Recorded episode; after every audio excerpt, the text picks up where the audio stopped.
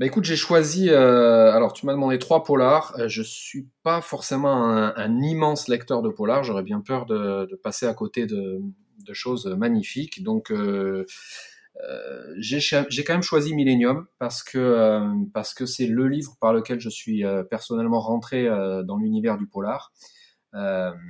voilà, j'en lisais quasiment pas, je crois. J'avais peut-être lu un ou deux Fred Vargas et puis je sais pas, peut-être euh, Agatha Christie quand j'étais quand j'étais gamin, mais vraiment des potes m'ont dit euh, lis Millennium et j'avoue que j'ai été emporté. C'était à la fois euh, une intrigue policière, une enquête, mais bon, il y avait tout. Il y avait il y avait un climat encore une fois, cette île, cette vie, la, politique aussi. Enfin, tout était mêlé dans cette trilogie et j'ai vraiment été embarqué par Millennium et c'est ce qui m'a ouvert la porte vers l'univers du polar euh, scandinave d'abord. J'ai beaucoup lu ensuite euh, Sioal et Walou, et puis euh, j'en ai lu beaucoup d'autres, Valander, tout ça.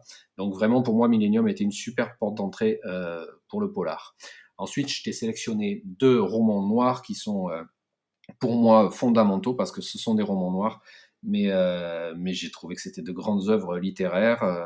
premièrement, Sequan Island de David Van, l'histoire d'un père et de son fils qui décident de passer euh, une année ensemble sur une petite île d'Alaska.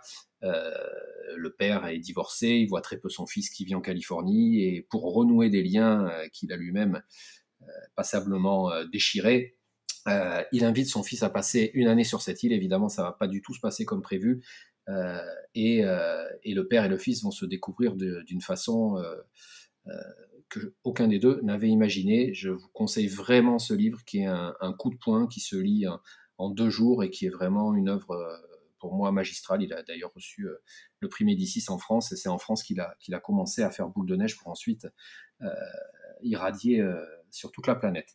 Et, dans le même esprit, j'ai lu il y a quelques mois Les Égarés de Laurie Lansens, qui est un roman qui, comme son nom l'indique, parle de gens qui sont perdus lors d'une randonnée alors cette fois, ça se passe pas en Alaska, euh, mais ça se passe dans une petite montagne et, la brume monte et, un jeune garçon qui était là euh, pour des raisons que je vous laisse découvrir va se retrouver perdu avec un, groupe de jeunes femmes euh, qui elles étaient tout simplement en promenade familiale.